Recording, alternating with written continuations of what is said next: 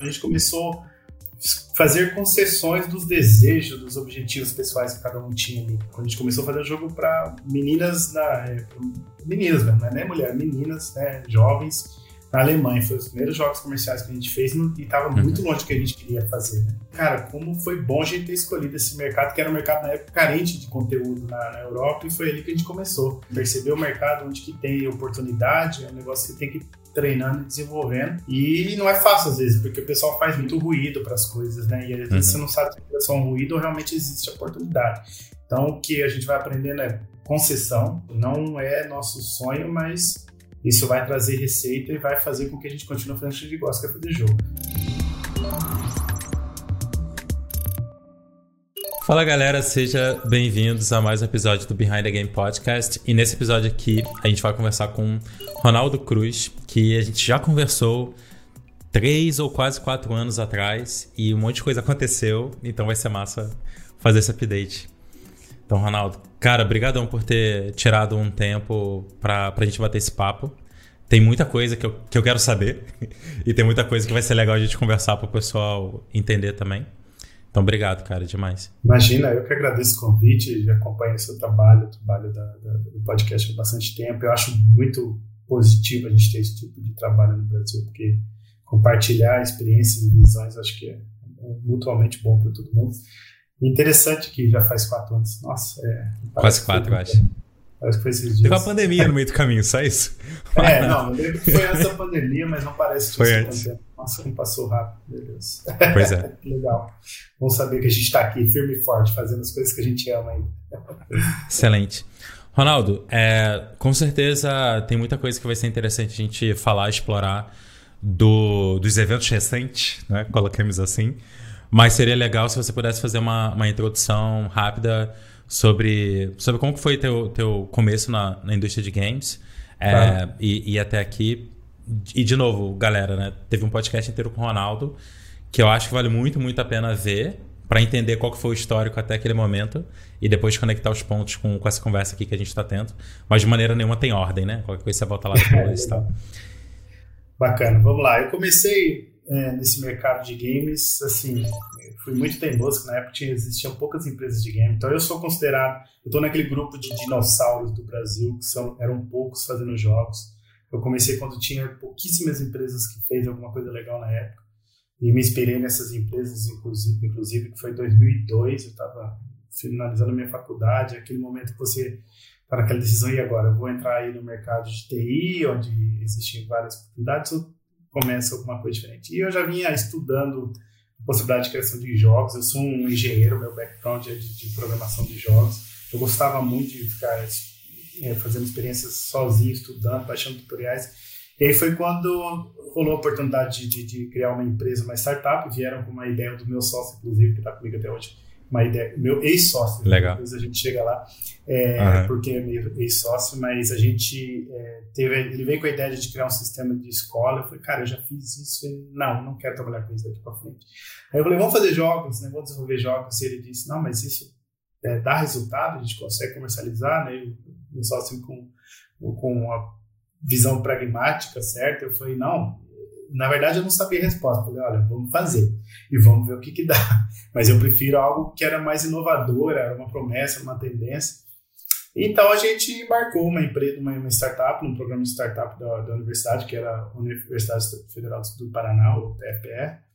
É, nós conseguimos meter um projeto, aprovou, ficamos aí um ano desenvolvendo prototipação, tentando desenvolver algo. Aí no segundo ano foi quando a gente já, já começou a bater aquela ansiedade, tipo, cara, a gente não conseguiu ainda nada comercialmente, a gente, se a gente quer viver disso, a gente tem que monetizar, né, a palavra, uhum. nosso negócio para a gente viver disso, porque a gente gosta de trabalhar com jogos, então foi a primeira decisão de, é, foi o primeiro uh, pivot que a gente teve, que foi vamos focar em ganhar dinheiro, mas fazer o que gosta, né, então corremos atrás de contratos comerciais. Aí entrou essa demanda de fazer serviço, buscamos contratos é, no exterior, onde tinha uma demanda gigante para desenvolvimento de jogos. O Brasil era bem fraco a demanda, vinha mais da área de adver games, de uhum. é, outros modelos de uso de games, web games, mas era, era não, nem tinha web game naquela época, era mais assim, adver games ou flash games ou coisas simples que, que se remetesse a, ao uso de tecnologia de jogos. Então, é, a gente preferiu a demanda externa, que era programação de jogos com uma experiência completa, completa para o jogador. E foi aí que a gente criou a, a Calibre Games. A empresa foi de 2002 até 2004, né, foi quando a gente efetivou a empresa, até 2009. É, hum. Aliás, foi até um pouco mais, mas foi 2009 também que rolou o shifting, que a gente falou, legal, agora a gente desenvolveu bastante serviço, está na hora de tentar algo independente, né, tipo, autoral.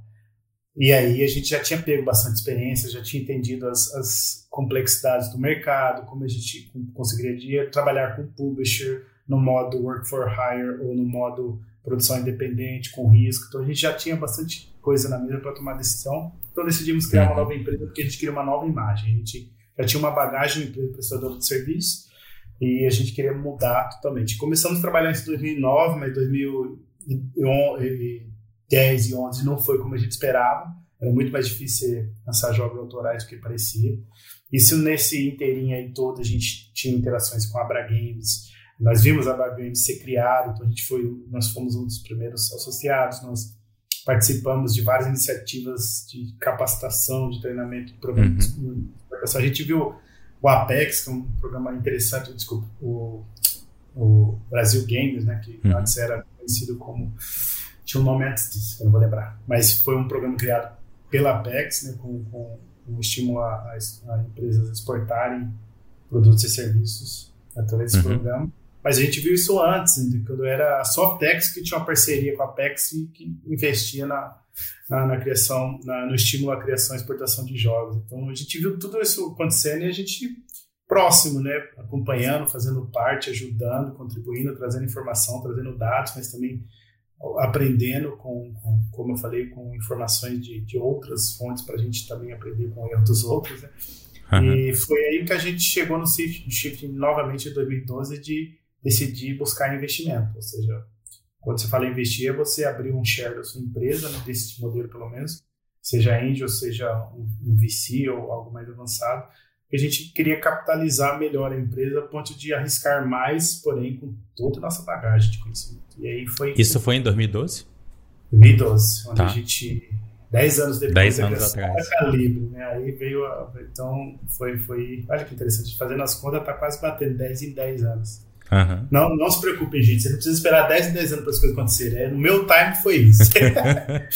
Aí, em 2012, a gente recebeu um investimento da Confrapar, um fundo muito sério VC, é, uhum. com a, a, base deles é em, em, Belo Horizonte, Minas Gerais, mas eles tinham um fundo é, gerido por eles no Rio de Janeiro. Foi daí a minha ida para o Rio, porque é, na época os requerimentos era que tivesse uma atividade no Rio de Janeiro, porque parte dos investidores eram do Rio.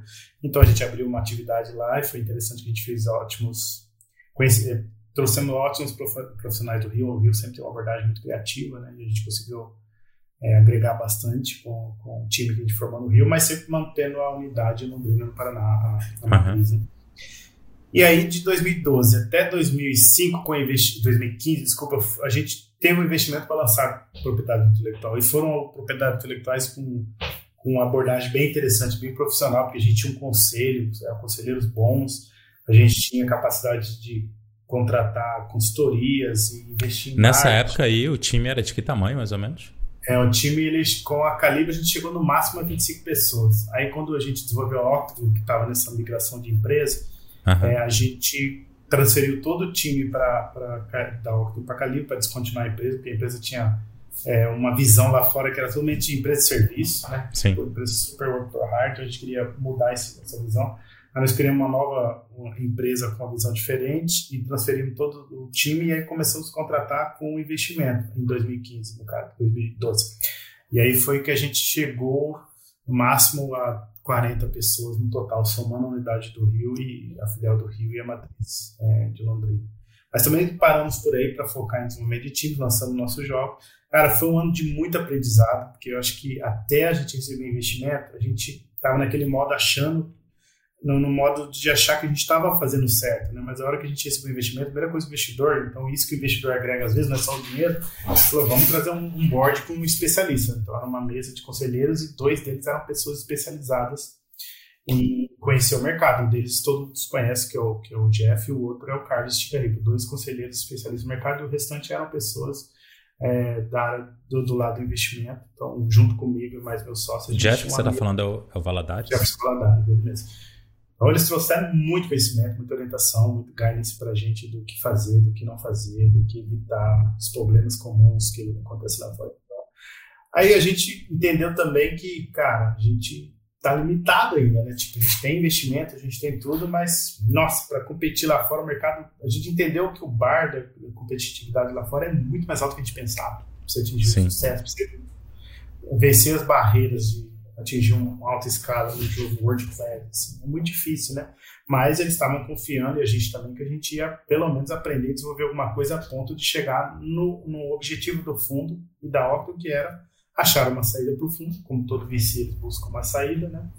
Uhum. É, tem VCs que simplesmente buscam é, um retorno em cima do faturamento da empresa, mas o nosso VC particularmente é o exit, eles esperavam sair vendendo a participação deles. E aí foi projetado um plano desde o dia 1 que eles entraram até o último dia. Esse plano era realmente em 7, 8 anos uma saída. Perfeito seria 7, mas se, se, atrasasse um pouco também, tinha uma flexibilidade.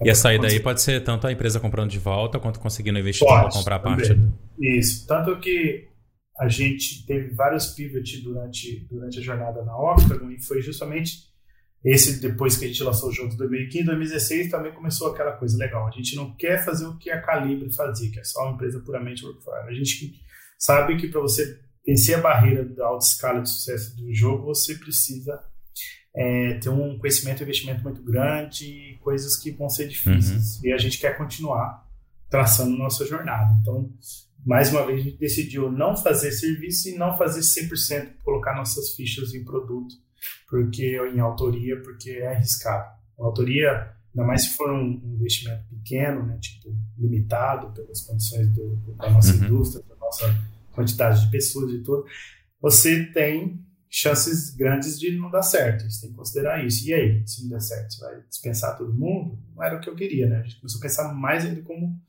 uma forma de segurança, mas também não fazer a mesma coisa, usar todo aquele nosso conhecimento aprendizado até ali para fazer algo diferente. Foi uhum. aí que a gente resolveu investir com uma empresa que se destacasse na prestação de serviço para jogos já lançados, que eram jogos no estágio de live ops. Né? A gente, nós decidimos que a gente tinha conhecimento e skill para gerenciar jogos já lançados, ou até lançar jogos nossos, mas ir mantendo em vez de ficar lançando IPs novos o tempo todo. Uhum. Foi, afinal, nesse, nessa transição cresceu-se muito o conceito de Games as a Service, que é uma coisa que não existia muito forte. Né? Eu acho que desde de 2000 2010 em diante começou a ficar forte fora desse mercado e a gente quis é, surfar nesse crescimento. Então parou aquela ideia de vamos lançar novas autorias todo o tempo. Não, vamos lançar ou vamos manter alguma. Então a gente manteve a nossa que a gente lançou com, com investimento um bom tempo e foi aprendizado. Não foi um jogo super lucrativo, não deu nem uhum. perto do que esperava, mas veio muito conhecimento nesse, nesse, nesse projeto. Tanto que é um projeto que sempre batia alguém na porta querendo comprar o projeto, mas na hora que eles viam que o jogo tinha dificuldades, limitações, eles, ah, tá legal, mas nossa, que legal que eles fizeram esse jogo. Então acabavam contratando a gente para fazer jogos parecidos com Sim. investimento. Mas então é, foi muito bacana a experiência do investimento, pelo aprendizado, pelo que a gente conquistou. Mas aí em 2006, 2016, 2017 a gente já estava de novo pivotando para a área de serviços, só que desde que fosse algo especializado, não competir no mercado sangrento. Né? E aí era um dos poucos players no mundo que oferecia esse tipo de serviço é, empresas que sabiam e se especializavam em, em manutenção. Que era assumir o live ops, né? De, de um isso, isso, que é o takeover de um jogo live. E a gente fez isso para grandes empresas depois de 2015, pegamos contratos com empresas legais aí. Aí foi quando a gente chegou no Magic também, foi um jogo que foi já lançado pelo estúdio, o estúdio canadense, e a gente assumiu a operação do jogo e conseguimos dar mais 4, 5, 5 anos já para o jogo na nossa mão. Então foi, foi daí que a gente falou, cara, isso é, isso é, um negócio que não tem no mundo, a gente vai se especializar nisso, a gente, nós vamos ficar cada vez melhor. Então comecei só a contratar gente e treinar para fazer isso. E claro, esse segmento da empresa foi onde a coisa bombou assim. Bombou, digo, né? Para o que a gente tinha de expectativa de um dia dar o retorno do, do fundo ou, ou, ser comprados, era mais ou menos esse caminho que a gente viu que a gente ia se diferenciar. Lançando Sim. autorias, a gente não ia conseguir. Isso foi óbvio lá atrás e graças a Deus tomamos essa decisão de não investir em autoria e algo, como eu falo, eu percebo no mercado brasileiro, as pessoas insistem fortemente em ficar na autoria, autoria. Autoria é bom, mas se você não achar ali o, o, o weight, o do ali rápido, você vai ter problema. É bom, muitas vezes é um motivo pelo qual a pessoa entra na indústria de games, mas por outro Sim. lado, é de longe a parte mais difícil, né? De é, fazer, de fazer o negócio. Dia, o mercado é muito resistente a coisa nova, não sei que você inove no, na forma de jogar, no modelo, ou na plataforma, ou, ou faz um chip de, de monetização, de como fazer, mas tudo isso ainda assim são apostas e alguns Sim. têm sortes. É, não, não é à toa que, acho que dois dias atrás, no momento que a gente está gravando aqui, anunciou cinco novos Assassin's Creed, né? Tipo, é. é porque lançar coisa nova é difícil, você tem que é difícil, iterar em cima do que funcionou. A existência para novas brands assim é muito difícil, então. Mas... Porque o, o, mercado de PC e console já vem sofrendo com isso, então ele vem apostando mais em. Já passou a época também dos jogos independentes, que estavam um boom, né? E agora já parece que ficou difícil também entrar uhum. nesse mercado. Então, assim, nós decidimos não arriscar, mas tentar continuar fazendo o que a gente gosta. Mobile free to play era a nossa especialidade de investimento, era nosso foco. Continuou sendo aí com essa pegada de, de, de se especializar em RevOps. Muito bem, muito bem. E aí, tá gostando desse bate-papo? Eu quero aproveitar uma pausa aqui rapidinho para te fazer um convite para conhecer o meu curso Behind the Game. Se você tem interesse em trabalhar com games, em desenvolver jogos com potencial real de ter lucro e começar com uma receita adicional para você e quem sabe até você migrar para trabalhar exclusivamente com games, crescer um estúdio e coisas desse tipo, no Behind the Game eu ensino todas as estratégias e táticas que eu utilizo na Minimal Games, no meu estúdio de games. Seja você um desenvolvedor solo aí trabalhando nas noites da vida, ou até mesmo se você já tem uma pequena equipe para te ajudar a criar jogos interessantes, de alta qualidade, com potencial real de vender e serem jogos lucrativos. A gente já tem vários alunos tendo muito resultado e se você quer conhecer então, eu vou deixar o link de inscrição para você conhecer mais e se inscrever lá e fazer parte do Behind the Game. Ronaldo, tu, tu comentou, você comentou vários pontos diferentes aí da, da jornada, foi, foi muito massa. É, cada um tem uma uma jornada completamente diferente na indústria de games, que a gente estava conversando uhum. aqui antes de começar a gravar. E eu acho que é uma das partes mais legais até é, de, de entender, né? Que tem vários caminhos para chegar em diferentes lugares, né? Você falou um pouco da, da jornada que foi para vocês encontrarem aquilo que a Octagon em algum momento virou uma das poucas especializadas em nível global, né? É, e todo, todo esse caminho eu acho muito interessante de maneira geral. Mas Antes, antes de falar da parte de, de do, do, novo momento, assim, enquanto fortes e, e tudo mais, é, queria meio que ter tua opinião, assim, num, numa parte mais ampla da, da conversa. É que aqui no Brasil a gente teve. Provavelmente isso é realidade em outros países também, só eu que uhum. não acompanhei. Mas a gente teve vários ciclos, né? Então você mencionou vários assim de passagem, né? Então a gente teve um período que basicamente quem estúdio de games estava fazendo algum dinheiro era com Adver Games, né? Então a gente uhum. teve ciclo do Adver Games. A gente teve Isso. ciclo dos editais, né? De dois, Isso. três, quatro anos. A gente teve ciclo de começar a fazer work for hire é, para fora e, e, dar minimamente certo, né? Teve, teve vários ciclos assim diferentes.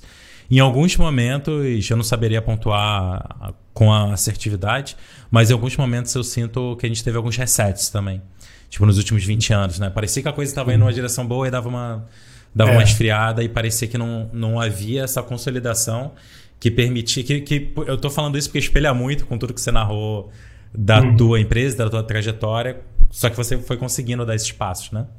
É, e a indústria como um todo teve alguns momentos de reset, né? E Sim. a impressão que eu tenho agora é que a gente está num momento, e aí fique livre para discordar, mas que a gente está num momento que a gente está começando a furar um pouco mais certas bolhas que antes a gente esbarrava e, e dava um, um passo para trás. Né? A gente teve uma, uma, uma, série de, de aquisições, a gente está tá, tá sendo. está conseguindo é, ser observado em, em nível global, até mesmo com propriedade intelectual própria, né? Tipo, uhum. bem mais do que, do que um tempo atrás, né?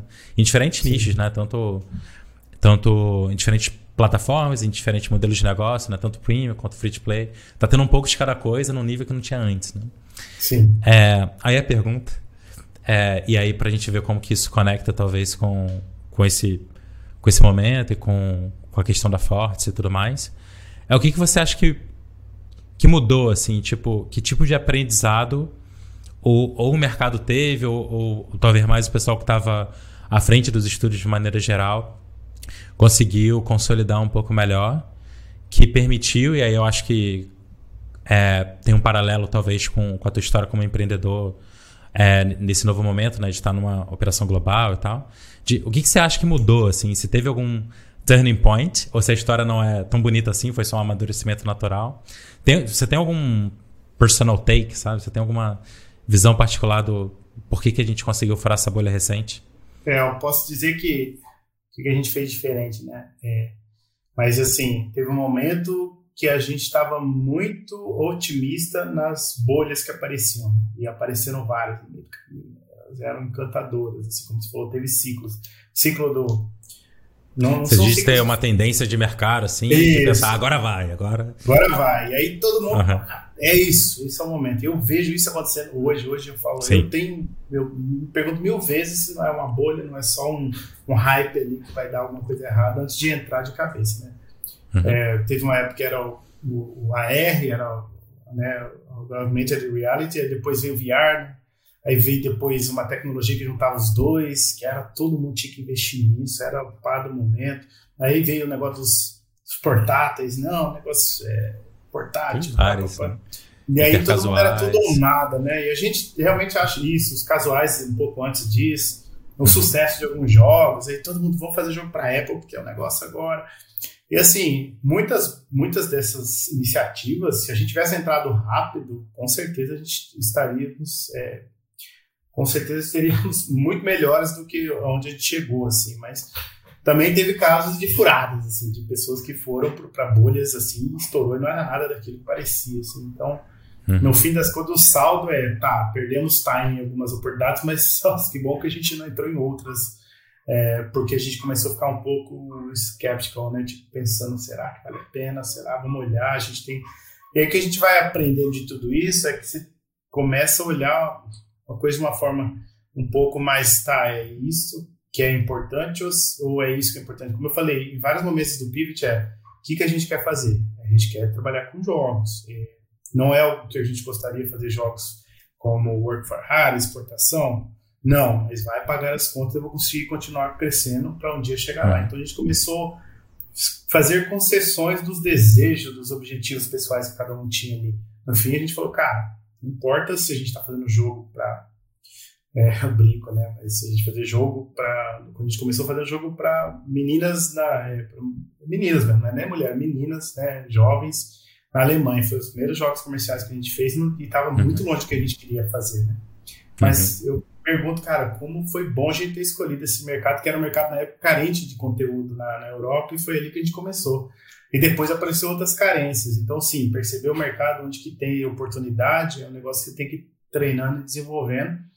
E não é fácil às vezes, porque o pessoal faz muita, muita barulho, muito ruído para as coisas, né? E às vezes uhum. você não sabe se é só um ruído ou realmente existe oportunidade. Então, o que a gente vai aprendendo é concessão, é uma coisa que a gente foi aprendendo a fazer, tipo, não é nosso sonho, mas isso vai trazer receita e vai fazer com que a gente continue fazendo o que a gente gosta, que é fazer jogo. Eu não queria só fazer software, eu não queria voltar para a indústria de software, eu não queria trabalhar com requisitos de cliente para ter que criar um sistema que atenda. Eu não queria mais isso, eu já sabia, já tinha experiência, uhum. só não queria voltar para isso. Qualquer coisa era melhor que isso. Então, nós, nós três, os, os, fundadores e alguns sócios até que saíram no meio do caminho, a gente ia tentando sempre se fazer essa pergunta. E até por isso que alguns desistiram no caminho, porque chegaram uhum. a conclusões, tá, tá longe do que eu queria fazer quando entrei nisso, então tchau, tô indo embora, gente, obrigado. E foi ficando, uhum. eram cinco sócios lá atrás, ficaram três. Esses três foram resilientes, entenderam que o objetivo era trabalhar com jogos, não importasse exatamente que mercado que a gente estava atacando, e depois dessa etapa, essa, esse auto-reconhecimento, essa, concessão que a gente fez de, de sonhos, né? Aí veio a etapa de agora vamos começar a olhar as oportunidades do mercado, e aí vamos num. E teve momentos que a gente quase foi na empolgação. Isso é ser humano, né? Ah, vamos todo mundo fazer isso. E aquela coisa assim, não, para tudo. Os sócios sentavam na mesa para decidir, para tudo, vamos fazer só isso, que é isso que vai ser o momento. E como eu falei, teve momentos, se a gente tivesse apostado, a gente talvez teria É assim, é, mas aí que é legal, os artigos e os, e os, vários cases que a gente ouve é só do sucesso, que é ponto do. É ponto do. Tem tantos, tantas falhas e decisões de pessoas que decidiram apostar em uma dessas tendências de mercado, cara, que eles não contam a história de, de, de, de fracasso. Elas, eles até contam, mas ninguém quer ouvir essa história. Todo mundo quer ouvir sim, o sim. sucesso lá do Angry Birds, que fez 54 jogos e o próximo eles acertaram e hoje é, a Rovio é gigantesca, né? Mas eu não sei se é uma história que a gente tinha que se inspirar sempre. Tem que ouvir as histórias de quem não, não acertou e frustrou e não lançou. E eu ouvi bastante essas histórias e quis entender o porquê que a empresa fechou. Uhum que, que não deu certo, o que, que eles erraram, e são coisas do tipo sonhos, é, desejo pessoal, sempre tem isso no meio, assim, sabe? Então, uhum. pivotar é um negócio que vem muito do empreendedorismo, sabe? Você quer empreender, você tem que entender que às vezes você. É a história do Instagram, né? Os caras começaram a fazer uma coisa e se tornaram outra e é um sucesso hoje, até hoje. Mas se uhum. vê a história do Instagram, não tem nada a ver com o que eles queriam fazer no começo, né? Mas olha onde chegaram. Então, você tem que entender que é assim que as coisas às vezes acontecem. Não tem essa coisa de eu tenho uma visão. A gente ouve muitos tipos de jobs que eu adoro, mas não é tudo baseado nessa, nessa coisa do cara ter visão e seguir aquele sonho. E nem todo mundo é Steve Jobs, né? Não, ponto, né? não, não, É meio complicado. É bem oposto, bem, bem. É, é, outro, outro, outro caminho para o cara chegar no sucesso e não é aquele caminho do Steve Jobs, que foi maravilhoso também, inspirou muitas mentes, né? Não, cara, você tocou em vários pontos interessantes, assim, eu acho que, que uma é a questão da concessão, que até fazendo relação com crescimento pessoal, assim, é uma das coisas que eu acho que pontua a maturidade, né? Você Sim. conseguir entender que, ah, mesmo eu querendo isso, eu não devo nesse momento, talvez.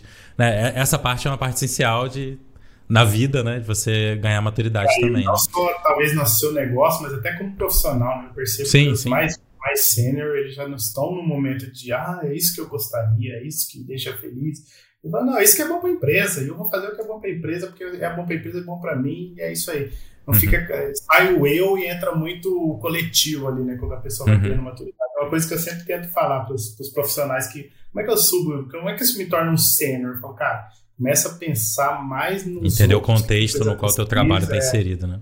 É, não fica só no, ah, eu, eu, eu, mercado é isso, mercado para mim é isso, aquilo. Então, quando você, uhum. fica, você fica muito estagnado numa evolução de carreira.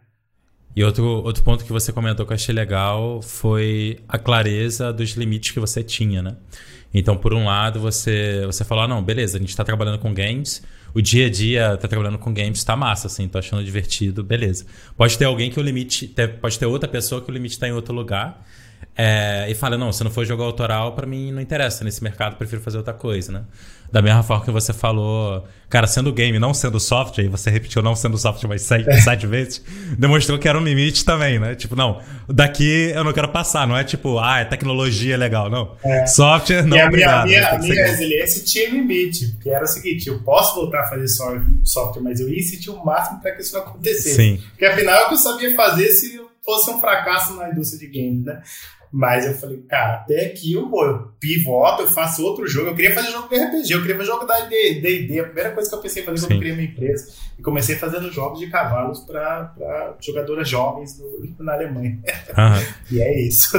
Não, mas entender esses limites eu acho que é essencial, né? Assim, tanto do ponto de vista é. profissional quanto de, sei lá, direcionar a empresa ou, ou esse tipo de coisa de, de maneira geral, né? Entender onde é que estão os limites para fazer as concessões que fazem sentido, né? Para não chegar Isso. no ponto que você faz tanta concessão que desnaturalizou o que, o que você estava buscando, né? Tipo, não é Sim. é mais aquilo, né? Que acontece também e faz parte da brincadeira. Mas, cara, como que foi, como que foi esse momento, assim, de... Né? A Octagon foi... acredito que o termo correto seja adquirida mesmo uh, uhum. pela, pela, pela Fortes.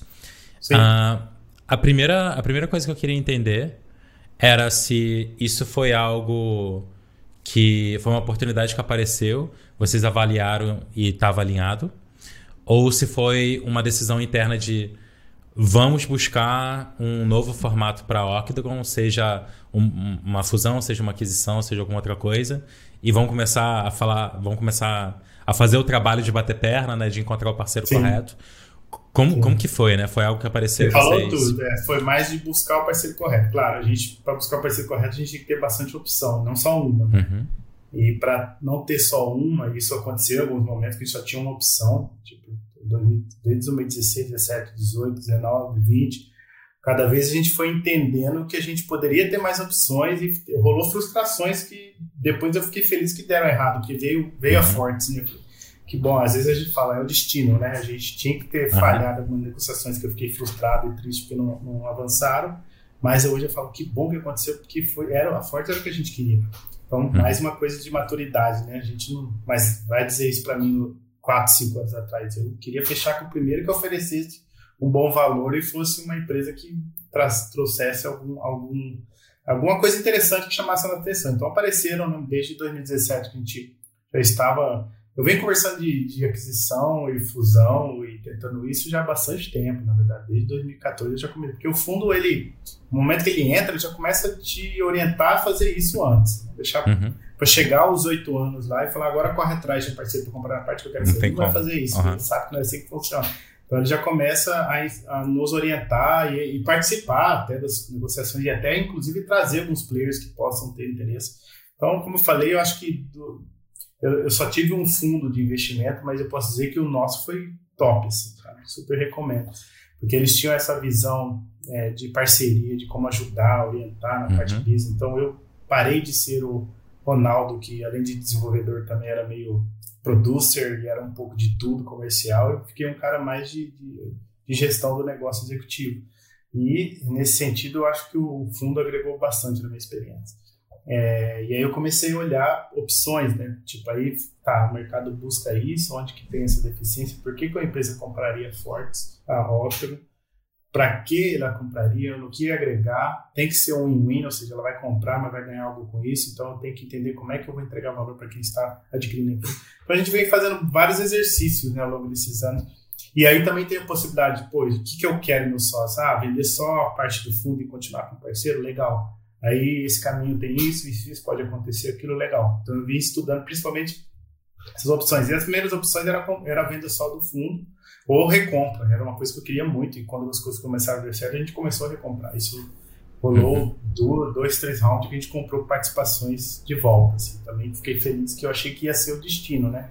A gente uhum. comprar. Mas aí, nesse meio tempo veio a pandemia, mudou muita coisa trouxe muitas questões que a gente cara, agora aquilo que a gente estava é, projetando pode ser que seja complicado com a pandemia. O mercado começou a mudar, o Brasil começou a ficar ainda mais um target para oferta de emprego, então nós, nós começamos a ter que ser mais competitivos e segurar os nossos profissionais. E aí começou outras coisas a entrar na minha mente dos sócios, né? Eu falei, cara, agora tem impressões diferentes aí. Talvez aquilo que a gente queria que era recompra não faça muito sentido, porque a gente vai ficar brigando de frente com isso, com isso e aquilo, porque a pandemia mudou todos os parâmetros do mercado. Começou uma coisa louca acontecer aí, né? Eu falei, vamos, vamos uhum. sentar e avaliar. Era lá. Quando você fala que mudou muita coisa, é principalmente o cenário de, de é, trabalho remoto padronizar um pouco mais. Isso, a gente já estava com 60 funcionários antes da pandemia. Ali no início da pandemia era, era tarde. E eu estava com um objetivo de chegar a 120, isso ia acontecer, estava crescendo rápido. Aí veio a pandemia, primeiro ano continuamos crescendo. O mercado de games continuou até melhor com a pandemia, né? Infelizmente, como acontecendo, mas o mercado de game e a uhum. gente, legal, opa, e aí deu uma crescida maior ainda. Mas aí no segundo ano, acho que o primeiro ano a gente já cresceu para 80 pessoas. Eu falei, cara, se continuar nisso, a gente vai bater 100 fácil. Aí o segundo já pá, mudou um pouquinho, assim, porque daí começou um desespero em cadeia aconteceu. Ou seja, as empresas de fora começaram a atacar as empresas grandes do Brasil, as que tinham mais, mais sucesso expandido aqui, as empresas daqui começaram a focar na, na, na, na Octagon, né? de um jeito muito agressivo, porque a gente tinha profissionais muito bons. E como não tinha mais a barreira de localização, ou seja, uhum. os nossos custos salários nos comparavam com as empresas de São Paulo e muito menos com as empresas de fora. Então era uma brigando, puxando a outra. E aí eu falei, ah, não vai dar para a gente competir nesse, nesse nível. E aí eu mudou essa expectativa de achar um comprador sobre a nossa participação, ou, ou eu recomprar o fundo, a gente começou a olhar com carinho para possíveis parceiros para realmente uma, uma, uma, uma, fusão, um M&A ou uma, até uma aquisição total, porque a gente começou a entender que não fazia sentido a gente querer tá, é, é, um target naquele caminho que a gente estava indo, mudou todos os parâmetros. Né? E aí a gente foi, foi considerando várias opções que foram aparecendo, tá? Nesse, desde o início uhum. da pandemia até o final, sempre apareciam opções, e algumas ficaram insistiram por bastante tempo, mas aí foi aparecendo outro, até que a gente conheceu os profissionais da Fortes. E foi bacana, porque eles vieram com uma visão do que eles queriam fazer. Eu falei, gente, olha, tudo que a gente tentou fazer até hoje é que esses caras vão fazer, só que eles têm experiência, eles estão capitalizados, eles estão vindo aí com, com, com, com grande investimento, eles sabem o que não fazer na indústria, eles já tiveram uma, duas empresas e foram adquiridos, aí fizeram outra uhum. adquiridos. Então, Conhecem um ciclo, né?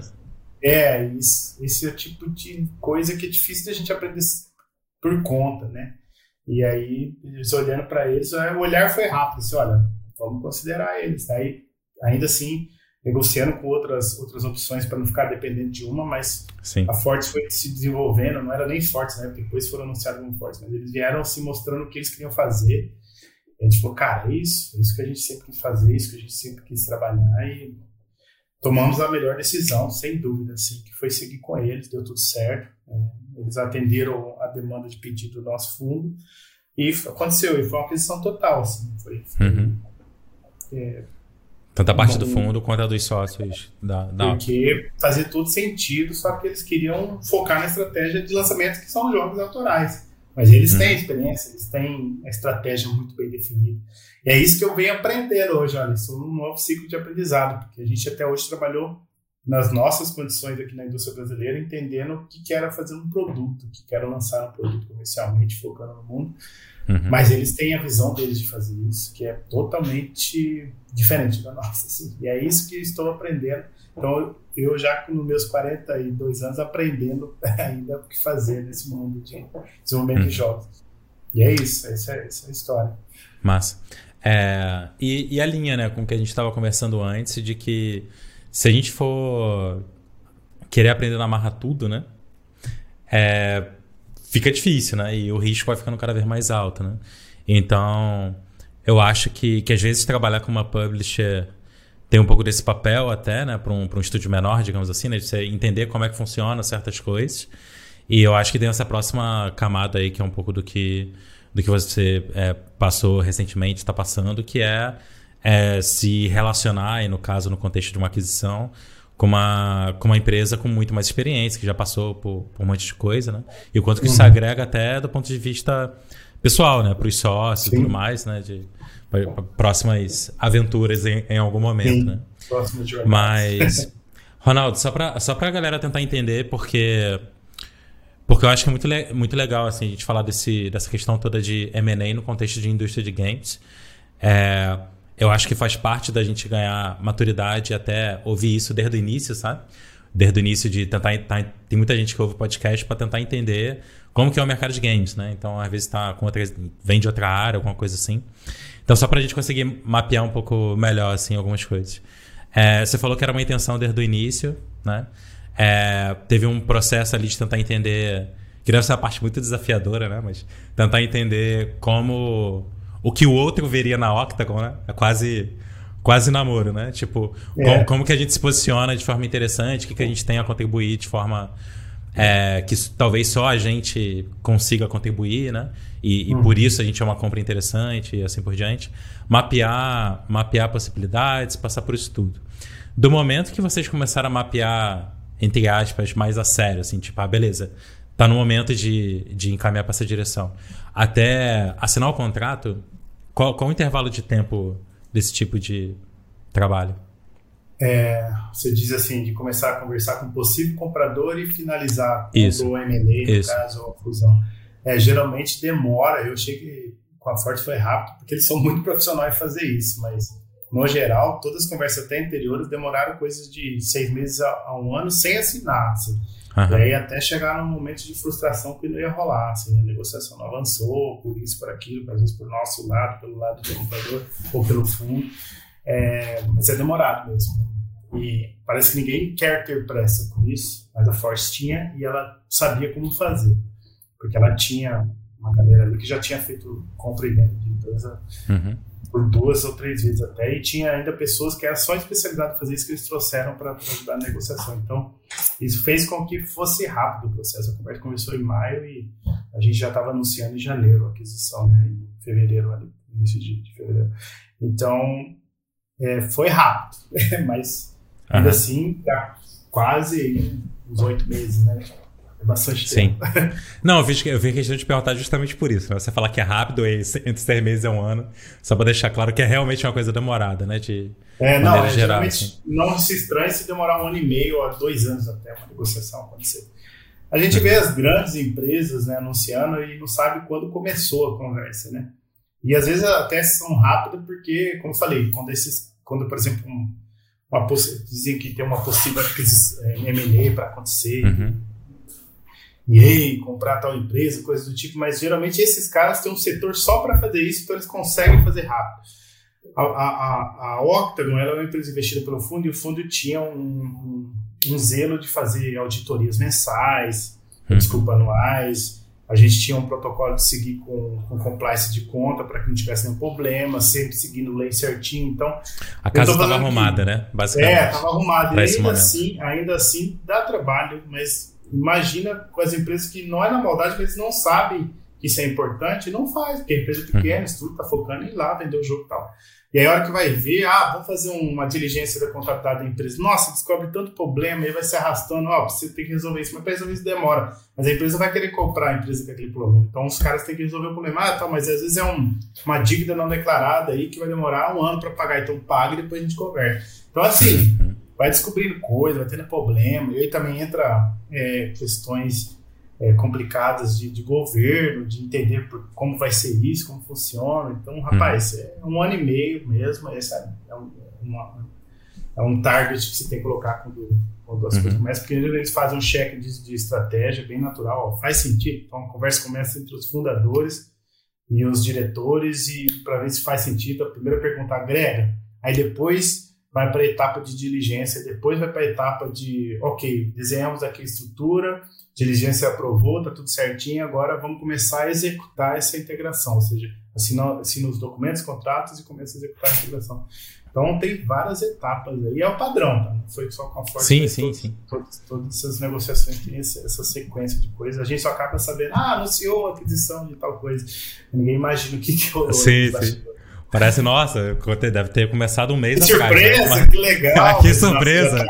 É, já tá rolando um sigilo. O, cara tá se graduando, né? O cara tá quatro é. anos. Eu lembro, de... eu lembro, por exemplo, quando a Games Park foi comprada pela Amazon.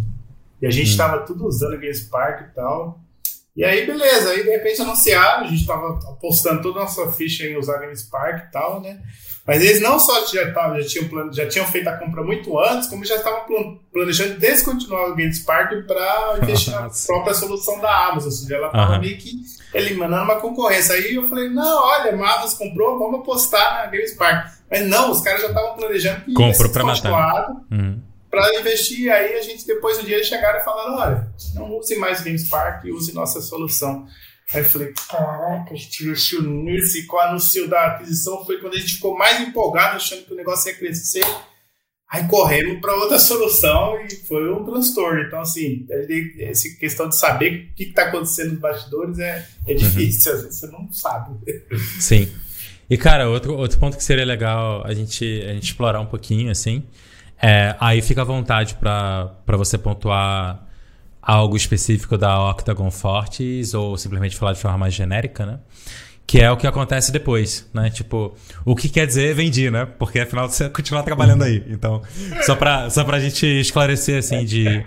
É, o que geralmente acontece após uma aquisição, é, é claro que tem diferentes opções, aí você pode falar um pouco mais do caso de vocês. Claro. É, é. E desse Geralmente momento, a aquisição, falando, é, tirando até a Forte, mas falando em geral, uhum. que a visão que eu tinha era os, os, as empresas compram o produto ou compra o time. Né? O time. Uhum. É, a visão, a cultura, o jeito de fazer, que é o time. Eu falo time, mas não é só as pessoas. As pessoas podem ir embora, mas fica ali um processo, um jeito de fazer uma cultura. Sim. É, ou é o produto mesmo, né? No caso, o cara lá comprou, a Microsoft comprou Minecraft, já está comprando produto, né? Não está comprando, assim, é um produto, já está consolidado, já tem um público, então você está comprando tudo aquilo ali. Então sempre tive essa visão. A ideia antes era que fosse comprado por, por isso do fundo, todo mundo, porque a gente sabe que a valorização de quando o produto alavanca é muito maior do que comprar um time, mas como eu falei, a gente fez concessões, foi entendendo que era difícil fazer um produto alavancar e ter esse valor que todo mundo esperava.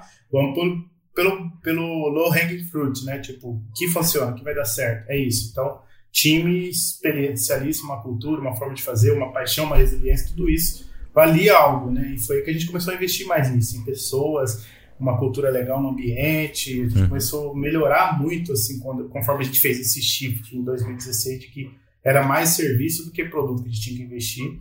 E aí a gente começou, tá, se é serviço, depende de pessoas, se é de pessoas, a gente precisa ter algo, uma cultura local, um processo de fazer algo que fique também, porque as pessoas vão embora. Uhum. E para elas não ir embora, vamos fazer que tudo, tudo aconteça aqui a ponto de, de, de reter essas pessoas, ou pelo menos fazer com que elas comprem né, a, a briga de desenvolver de fazer algo juntos, né? Uhum. Então veio entrando outras coisas que a gente foi trabalhando e aprendendo e fazendo, e claro, saí para ir buscando informação, né, mas a gente mudou totalmente esse mindset, então ficou realmente o objetivo, o target, que era que a gente ia vender uma empresa com pessoas e as pessoas iam ficar. Então foi essa negociação que a Fortes gostou. Ela queria pessoas. Tem aquele match, né? O que a Fortes quer e o que a gente tinha a oferecer. Pessoas que têm um, um alinhamento com a visão deles. E a gente tinha. A gente acreditava em jogos é, games as a service, a gente acreditava em jogos para comunidades, nós apostávamos principalmente em mobile a gente entendia as dificuldades desse mercado, mas nós gostávamos e continu queríamos continuar investindo nesse mercado, nesse segmento, porque era ali que a gente acreditava e apostava toda a nossa ficha e continuamos a aprender. A gente sabia que era complicado, mas em vez de a gente desistir com a primeira dificuldade, a gente ia é, sendo resiliente e aprendendo. Resiliente aprendendo, então acumulando conhecimentos, né? E aí tudo isso ficou agregado nas pessoas envolvidas. E aí que veio a Forte e falou, cara, é isso que eu preciso para minha estratégia, além dos outros estudos que eles compraram é, de nenhuma forma eles estavam querendo estúdios com jogos bem sucedidos lançados. Uhum. Eles queriam criar produtos é, do zero e para isso eles queriam pessoas que tivessem esse, essa paixão de criar produtos do zero. Por isso que nós fomos empresa de serviço até hoje, mas eles viram tudo um aprendizado, uma maturidade que é difícil achar em, isolado. Né? Eles acharam isso tudo junto e pronto. Né? Mas claro, muita coisa tinha que ser ainda lapidada, mas eles viram um diamante ali a ser é, é, ainda não, não, não lapidado. Né?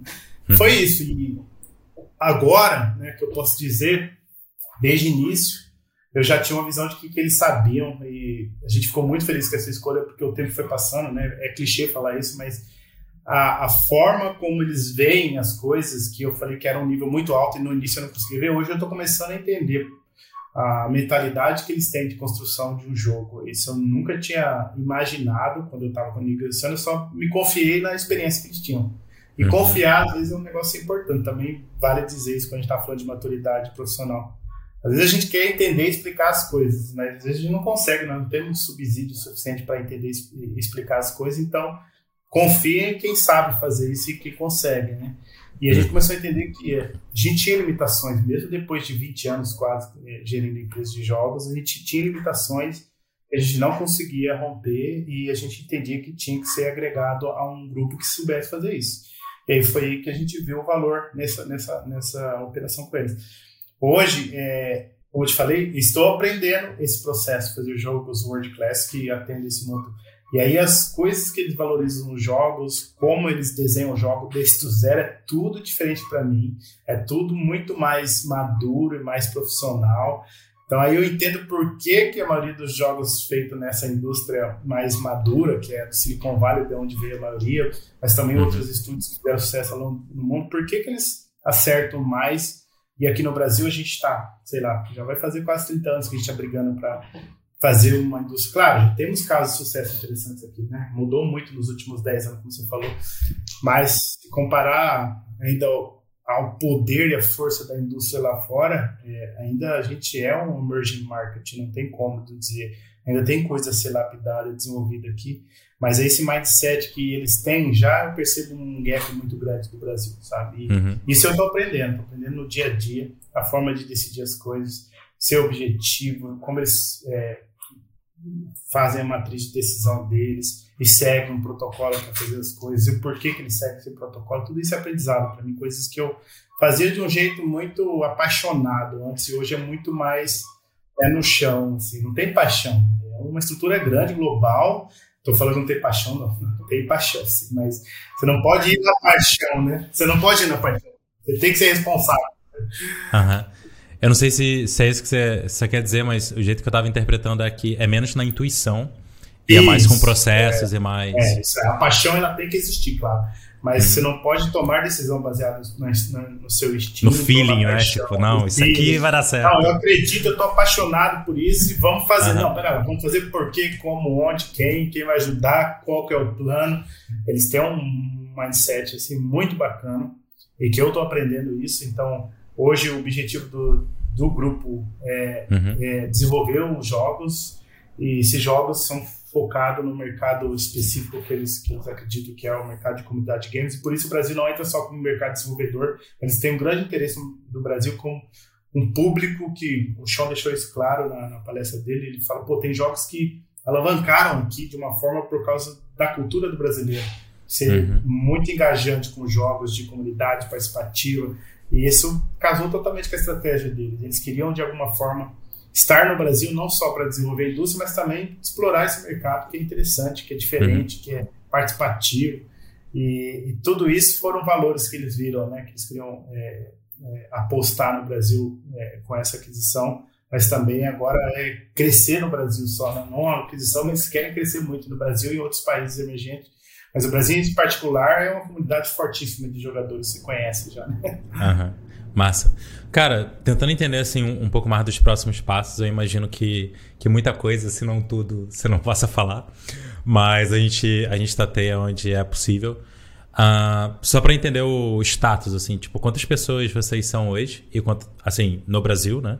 E quantas pessoas com todo, mundo? é, todo o Brasil, mundo? O Brasil, eu perdi as contas, a gente tem feito muitas contratações. Eu teria que te dar essa informação atualizada, mas eu não Uma desatualizada é, seria quanto? É, é maior que a aquisição, que foi 80 na época, né? Mas tá. é, é, ainda não cresceu tanto, porque a gente está ainda é, tecendo estratégias, mas a Fortes Global já deve ter passado 160 mas a empresa tem um target de crescer bastante. Então a contratação está acontecendo de uma forma muito agressiva, assim, tipo, a gente quer muito profissional, tem que ter um fit cultural, tem que acreditar, tem que ter humildade. É pouca empresa assim que é madura como a Fortes que valoriza a humildade e eles veem isso muito nos brasileiros. Isso eu gosto, que é aquela coisa assim, cara, eu não sei tudo, estou uhum. aberto, não sou uma mente aberta a aprender, tenho aqui minha paixão. Então, como eu falei, paixão é bom, né? você está apaixonado por desenvolver jogos é, acreditar nesse mundo que a gente pode construir de, de um mercado diferente, focando em, em, experiência do jogador, focando em satisfação do jogador, nada de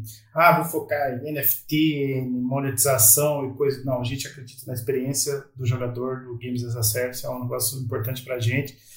E eles acreditam que o brasileiro tem esse mindset perfeito que é fit. Assim. Aí, claro, tem que ter um teste, tem que ter uma, um, uma avaliação criteriosa para a gente entender se tem esse, esse, esse alignment com a gente, porque pode acontecer a gente contratar. A gente aconteceu de a gente fazer oferta com o cara e não, eu quero só trabalhar com jogos indies. Uhum. Cara, o jogo é legal, mas você não pensa em trabalhar também um jogo que é, tem uma, uma, estrutura global, focada, tal. Não, não quero uma coisa simples tal para atender meu público. Falei, ah, então é assim. Então a gente quer fazer esse check nós queremos ninguém frustrado. Né? Para trabalhar com a gente, você vai trabalhar em jogos globais Jogos que onde as pessoas vão jogar em todo mundo. Você não pode ter essa barreira para vir querer trabalhar com jogos desse nível, né? Então aqui a gente está uhum. com essa abertura para trazer esse tipo de profissional. Com essa visão. O alinhamento garante longo prazo também, né? Que vai funcionar isso, legal para todo mundo. Não, que é, vai fazer sentido para é vocês é investirem para caramba no colaborador e para o colaborador isso. vai fazer sentido estar tá na empresa porque ele tem chance de crescer. Isso aí. Diferente de outros menores, né? Que em algum momento tem um teto ali que pode ser rápido, né? Toda numa estrutura mais global tem mais chances de mais coisas acontecerem, né? Até do ponto de vista. É, e a gente. E é, o, o, gostoso é que a Forte está fazendo algo bem inédito, né? Que foi, é uma empresa criada no, no mundo pós-pandêmico, né? Então a gente já, cri, já cresceu sendo remoto. Então é isso que eu te falei. Hoje o trabalho daqui, nós temos um office, nós temos um office que a gente usa para juntar as pessoas é, esporadicamente, mas é, é remoto. Então tudo que uhum. funciona por remoto a gente está apostando, né? É, encontros, é, é atividades, processos, tudo que a gente faz para aproximar as pessoas de forma remota, mas que elas tenham a flexibilidade de estar remoto, a gente está apostando, investindo pesado. E aí tá legal, porque é diferente quando você cria uma empresa totalmente remota. Tem aquelas empresas que só ficaram no estado remoto quando a pandemia, acabou a pandemia, parcialmente voltou, alguns continuou, ficou no modo híbrido. Não, a gente é full remote. Então, hoje nós temos é, um investimento bem interessante e coisas únicas de uma empresa que é full remote, sabe? Isso eu achei bem legal e diferente da Ford. Sim. É, tem muita, tem muita empresa aí que fala, que fala que remoto não funciona.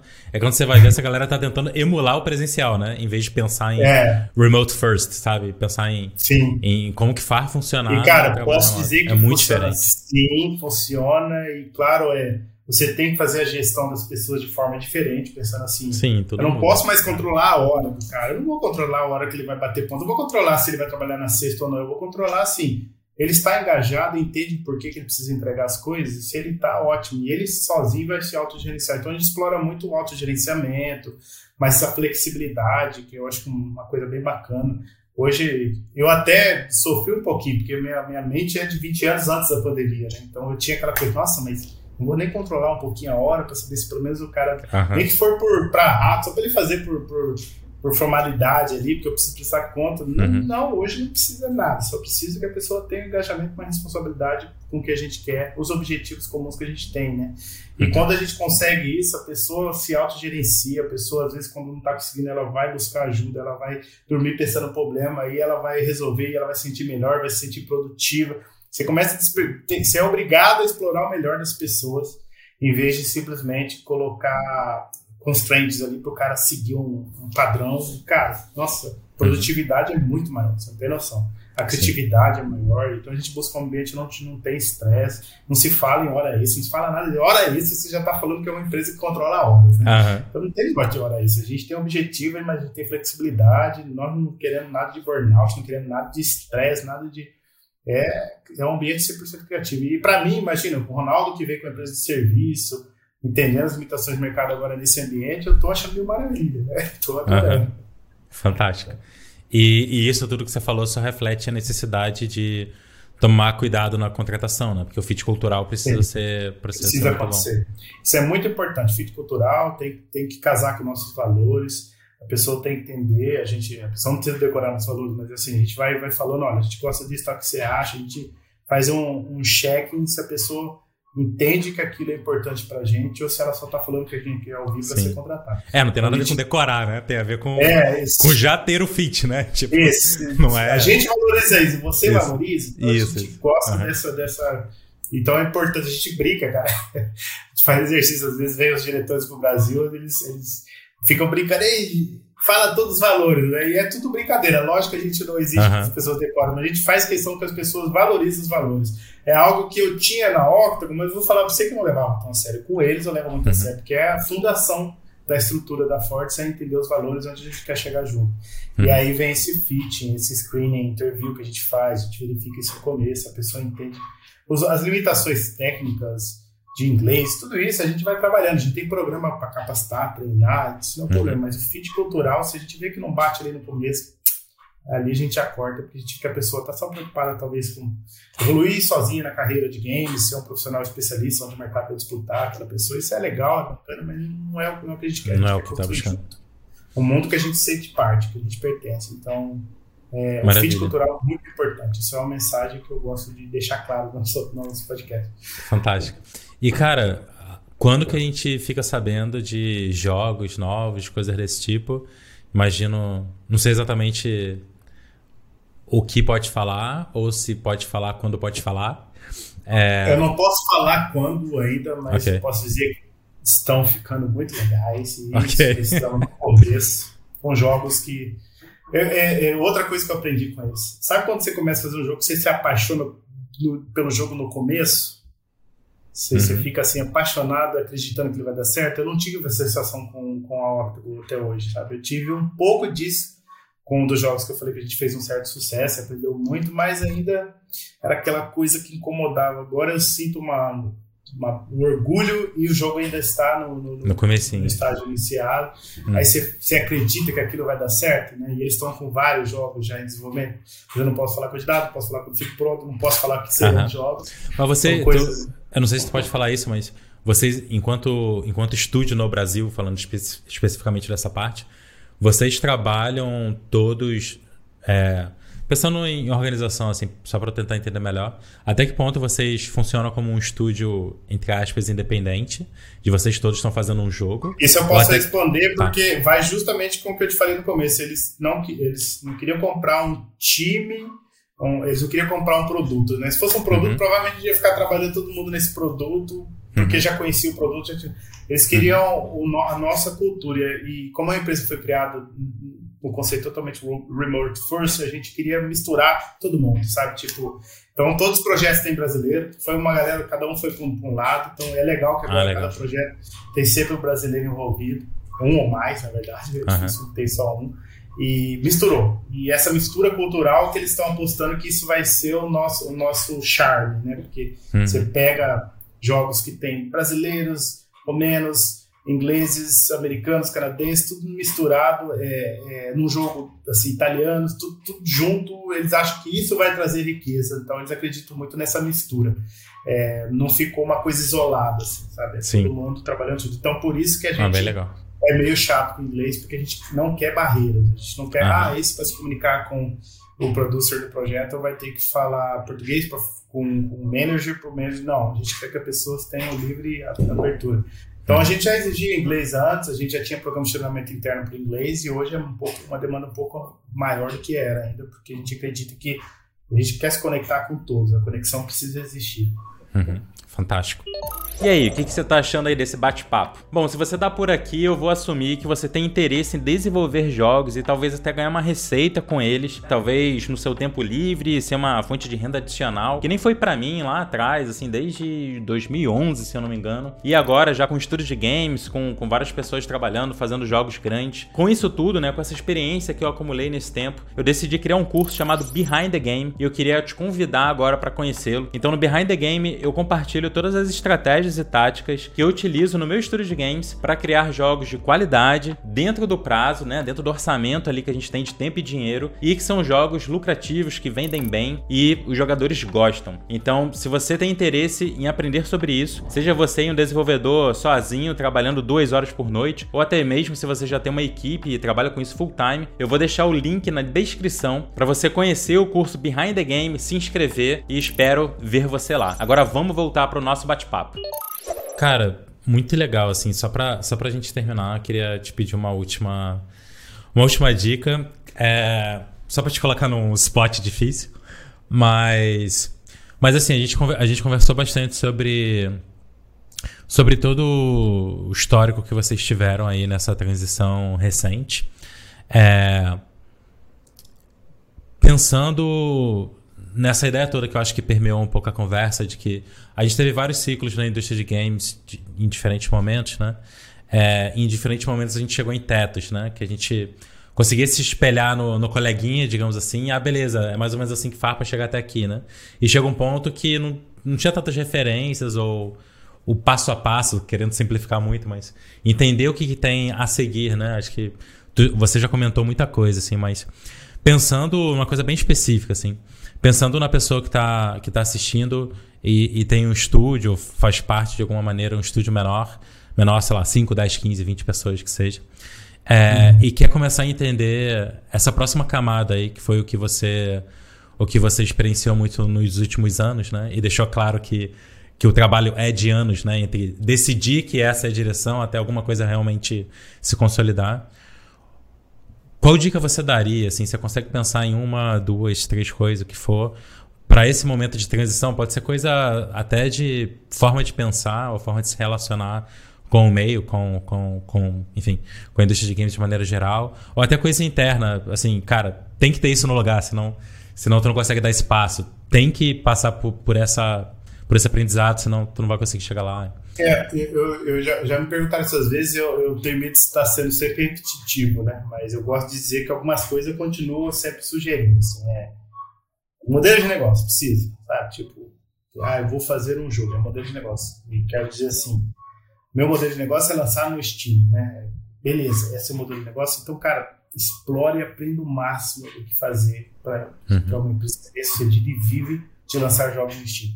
Se, por exemplo, o Steam ele tem um life cycle, é, se é um jogo premium, pré-pago, então você vai ter que entender que sua empresa vai ter que ter lançado outro jogo em seguida, e se você vai conseguir manter aquele sucesso, porque são jogos. Ah, não, meu modelo de negócio é fazer jogos free to play. E aí, que que tá, qual é o segmento, sabe? Explorar e conhecer muito a decisão de modelo de negócio vai te ajudar a escolher estratégias, né? E conhecer aquela estratégia, explorar e aí perceber, aí entra na hora de você buscar os especialistas naquela área para evitar erros que podem custar o fim da empresa, né? Então, uhum. buscar informação. Eu vou fazer jogo de Steam. Eu vi gente que chegava e falava, quero fazer jogo de Steam, não quero saber de free play, não quero saber de mobile, que é difícil, quero fazer jogo de Steam. Legal, tem gente que vive disso. Então, vai buscar os publishers que são bons nisso, pega case de sucesso aí, senta com os caras nos eventos para ouvir a história deles é, ouve, sabe? Tem gente que não consegue ouvir, já, tipo, o cara começa a contar a história, ah, tá, eu tô fazendo assim, tá, tá, tá, eu acho que vai dar certo. Não, peraí, fica quietinho, ouve a história do rapaz, uhum. ele tem uma história rica pra te contar, dos erros que ele cometeu, das coisas. Então, Ouvir em vez de esperar a vez de falar, né? É, ouve mais, tenha paciência, não cai na, na, bobeira de só ouvir as histórias de sucesso, isso é só a pontinha do iceberg, tenta descobrir quem não deu certo e por quê. Eu, eu faz, fiz bastante esse exercício, assim, é, e aí foi, foi escorando as minhas decisões, né? Tipo, ah, legal, agora eu entendi por que, que eu vou postar nesse modelo de negócio. Aqui tá meus pontos de falha. Aí você começa a mapear ali os checking points, os triggers, o que é importante saber até onde você vai, o que, que você vai pivotar em que momento. Você começa a explorar possibilidades e prever erros, né? E prever problemas que você possa ter. Então, entender o modelo de negócio é importante. Por que eu digo isso? Porque eu que eu tinha percebido há cinco anos atrás, agora acho que talvez menos, é era um tal de, ah, como eu te falei, saiu uma bolha, pô, lançou, e não muda muito, né? Ainda até quando ah, saiu agora NFT, todo mundo tá atrás. Não digo que é um mercado ruim, blockchain, né, NFT, é, Web3, eu não, eu não acho que são mercados ruins, são possibilidades ruins, mas tem gente que, possibilidade, entra de cabeça naquilo, sabe? E abandona tudo que estava sendo feito. Então, é arriscado essas coisas, né? E você precisa ter alguma coisa um pouco mais, mais sólida. Aí quando você tem um modelo de negócio um pouco mais robusto, onde não depende da tendência do mercado, mas porque você está explorando ali é, oportunidades mais visíveis e claras, aí você consegue entender onde você vai se diferenciar e o que você vai fazer. Então, entender seu modelo de negócio, seja cinco pessoas, seja dez, você precisa tomar essa decisão quanto antes, senão você fica ali navegando na paixão, no instinto, no, no, no simples é, gostamos, estamos fazendo, é isso que a gente gosta de fazer, isso é legal, uhum. mas aí depende também né, das ambições. A gente é, a gente está partindo da premissa que a pessoa quer dar o próximo passo, né? Quem não quer, é, tudo bem. Beleza. Tudo bem, tá bom, aquilo é. ali, obrigado, aí beleza. Mas quem tem a ambição de crescimento precisa definir um modelo de negócio para os produtos que ele está fazendo. Se vai ser e aí se especializa naquilo, não começa a atacar todos, né? Tipo, uhum. é, se especializa naquilo, ó, é isso que eu vou fazer. E, eu, e você pega a maioria das empresas que conseguiram chegar a algum lugar, elas sempre seguiram um target, elas não ficaram apostando em várias coisas. Ah, não, pô, enquanto eu tô fazendo aqui o Ferrari, eu coloquei um tipo para fazer isso. Fazer... Não é que tenha nada contra isso, tá? Talvez às vezes você simplesmente precisa de fazer receita, então qualquer coisa que traz receita você acaba fazendo, mas também tomar cuidado porque chega uma hora que um, um consome o outro, não tem como. Uhum. Então você tem que trabalhar para que o, objetivo, no fim das contas, continue acontecendo. E, aí entender seu modelo, onde você quer focar, e aí a hora que você foca nele, você começa a explorar conhecimento naquele modelo de negócio. É, e outra coisa é, que eu gosto de, de dizer é cuidado com as tendências. Uhum. Cuidado com os, as bolhas, que elas. Eu falei isso no Big esse ano, que elas são. Elas são. Elas, elas são como imãs, assim, elas chamam realmente atenção e acaba que todo mundo uhum. acaba indo é, de tem cabeça. Um, tem o um termo em inglês, né? Fear of missing out, né? FOMO. É, Medo de, de, perder a oportunidade, né? Uma coisa é, humana, é, né? de maneira geral. estranho, porque com o tempo você parece você fica muito pragmático quanto a isso e também não sei se é bom, mas eu, eu fiquei assim. Uhum. Tudo que estava parecendo bom demais, todo mundo indo para aquele lance, eu falava, pera lá, vamos esperar um pouquinho, vamos ver o que vai dar isso, porque não sei. E claro, eu falei, às vezes você perde a oportunidade, como diz a expressão, e acontece, mas quando você começa a entender que você tem um modelo único, você tem um target, você não cai mais nessa. Você fala, cara, legal isso aí, mas ó, tô aqui. Você começa a perder o encanto com essas possibilidades uhum. que vão aparecendo e então, cuidado. É, um, agora que você falou em voz alta né, o, o termo perder oportunidade, acho que um jeito de ver, é claro que pode ser um pouco drástico, mas talvez nem tanto, para falar a verdade, é que tem a possibilidade de perder oportunidade se você não, não se mover em direção à tendência com tudo que você tem, né? E realmente para cima daquilo. Mas se você for para cima daquilo e der errado, você tem a possibilidade de perder tudo, né? É. De, de realmente, tipo, Eu literalmente acho que a falir. oportunidade, ela, ela pode enganar, porque oportunidade realmente, ela pode existir nessas possibilidades, mas às vezes a sua visão é que está criando uma oportunidade num lugar que não é tão não é uma oportunidade sim, sim. tão boa como parece. Tem, e você está deixando de ver uma oportunidade. Né? Uhum. É. Então, você desenvolver essa visão de que é oportunidade para você, e às vezes a oportunidade para você não é o que todo mundo está vendo, e geralmente o que todo mundo está vendo que é perigoso, porque daí é uma oportunidade super fácil de ver. Tipo, ah, vamos todo mundo fazer isso, e é o momento. Todo mundo está colocando dinheiro nisso. É oportunidade visível fácil, eu já, já desconfio. Você tem que.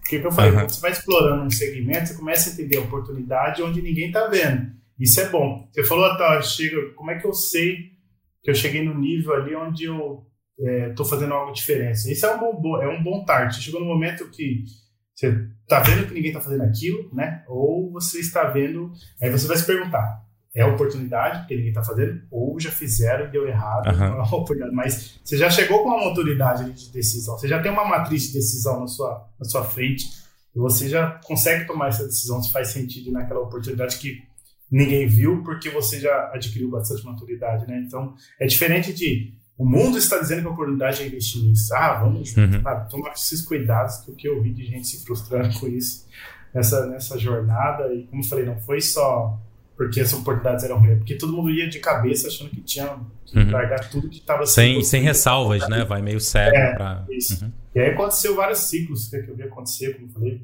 vários momentos, assim, todo mundo, é isso que a gente tem que fazer, pá, vambora.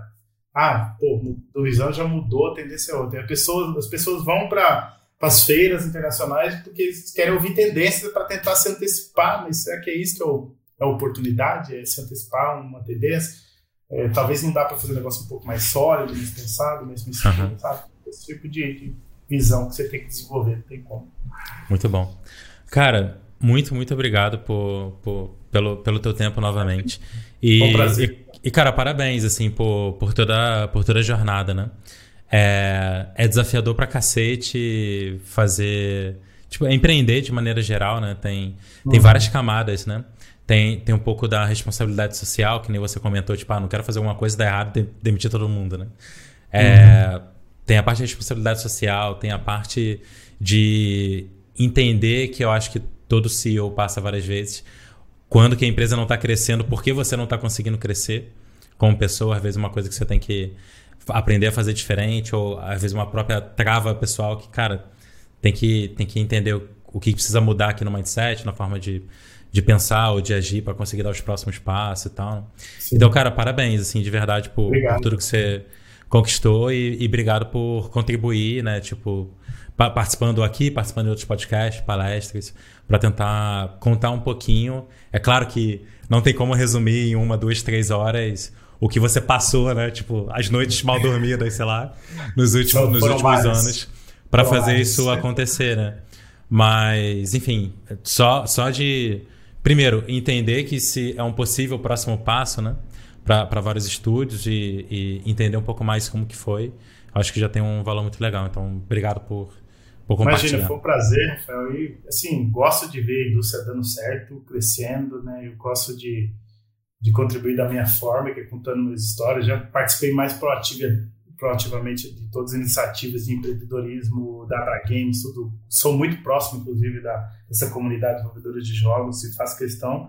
Claro, teve momentos que eu falei, cara, eu preciso focar no meu negócio, porque ele está aqui no momento crítico, agora vamos ajudar. E hoje eu estou nesse momento que eu quero estar envolvido em toda a comunidade de desenvolvedores, porque eu acredito que é importante o Brasil se desenvolver como indústria e hoje eu acredito que a Forte pode ajudar nisso, né? Não só uhum. falando, ah, eu quero contratar ótimo profissional no Brasil, mas também contribuir para esse mercado desenvolver, essa indústria desenvolver e agora a gente está num momento bem legal, assim, temos outras empresas também sendo bem sucedidas no Brasil, Sim. isso é massa, vamos continuar trabalhando para que isso continue crescendo, porque o mercado é tão grande, aliás, a, a, quantidade, a comunidade de games aqui é muito grande. Então, e a comunidade de desenvolvedores também. Então, por que não, não ter mais empresas aí explorando, desenvolvendo é, esse mercado, explorando possibilidades de, de, trazer mais investimento para a nossa indústria? Então, vamos, vamos que vamos junto. Fantástico. Cara, obrigado demais. Foi, foi, foi massa. E galera, tenho certeza que aprendeu de montão. Cara, só, só para a gente terminar, a gente falou de vaga, falou disso tudo. Onde é que a galera acha? Tipo, LinkedIn ah, ou no site? Onde é que é o melhor lugar? Você sabe que agora acabou de mudar o. o, o mas, bom, é fortes é, né? Isso aí você vai entrar lá. E como hoje a empresa está em desenvolvimento de jogos. Os jogos não estão é, é, sendo promovidos no site. Sim. Então, coisa que vocês vão encontrar lá é nosso é valor, que é importante. e é válido. é isso Pronto. aí. Objetivo sempre. Eu adoro esse, esses, esses, métodos objetivos de hoje em dia. Não tem. É isso. Não tem nada. Ah, não, vou falar. Não precisa. A empresa está desenvolvendo ótimos jogos, está super segura, fazendo jogos que todo mundo vai, vai amar. Mas por enquanto a nossa promoção é valores, né? Cultura e uhum. vagas. então, por Perfeito. favor, entre lá e, e se candidatem, porque tem vagas legais. Vem trabalhar com a gente. Maravilha. E é isso, galera. Forte abraço. Até o próximo episódio.